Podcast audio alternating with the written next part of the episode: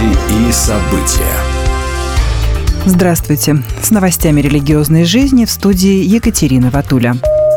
Палестинские христианские организации обвинили западных христианских лидеров, которые заявили о своей поддержке Израиля в соучастии, насилии и угнетении со стороны Израиля после разрушения церкви в Газе. В ответ христианские лидеры США обвинили их в игнорировании жестокости Хамас на юге Израиля. Открытое письмо, которое опубликовано на Change.org, называет инициативу западных христианских лидеров непоколебимой поддержкой войны Израиля против народа Палестины. Израиль нанес авиаудары по Газе после нападения на юге Израиля группировки «Хамас», которая управляет Газой с 2007 года. Палестинские органы здравоохранения заявили в прошлое воскресенье, что в результате авиаудара погибли более 5 тысяч человек и более 14 тысяч человек получили ранения. Священный Синод Антиохийского патриархата постановил восстановить общение между Антиохийской церковью и Иерусалимским патриархатом, сообщает Global Orthodox со ссылкой на пресс-службу Антиохийской церкви. Такое решение 21 октября принял Священный Синод Антиохийской церкви. Ранее общение было прервано из-за разногласий по вопросам юрисдикции территории Катара. Для рассмотрения этого спорного вопроса Синод назначил специальную комиссию. Решение восстановить общение связано с тяжелым положением, в котором Иерусалимская церковь оказалась из-за войны Израиля и Палестины.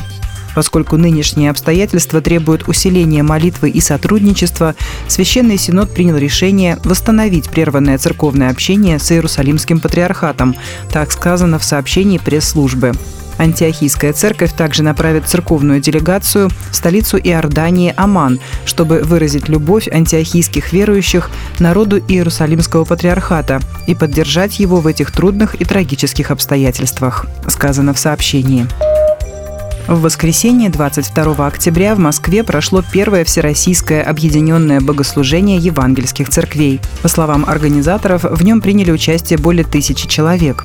Единое богослужение началось в 12 часов и продолжилось в 18 фестивалем хвалы, на который собрались все церкви Москвы. Это было время общения, поддержки, радости и благодарности Богу за то, что церковь жива, продолжает служение и никакие бури не разделяют единую церковь Христа.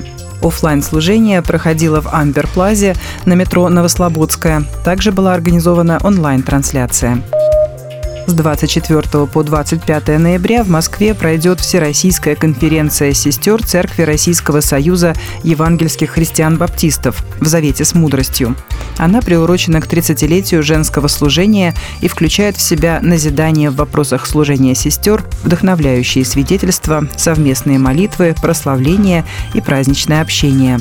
Конференция пройдет в здании Второй Московской церкви евангельских христиан-баптистов на Варшавском шоссе. Перми с 3 по 5 ноября пройдет ежегодная Всероссийская женская конференция Российской Церкви Христиан Веры Евангельской «Живущая по Слову». Она состоится в здании Пермской церкви «Новый Завет». В течение трех дней сестры углубятся в изучение Божьего Слова и откроют его преображающую силу в своей жизни. На конференции ожидаются проповеди, прославления, молитва и практические семинары – служения будут транслироваться на YouTube-канале Церкви Новый Завет Пермь. Для участия в конференциях требуется регистрация. Будьте в курсе событий вместе с нами. А на этом пока все. С вами была Екатерина Ватуля.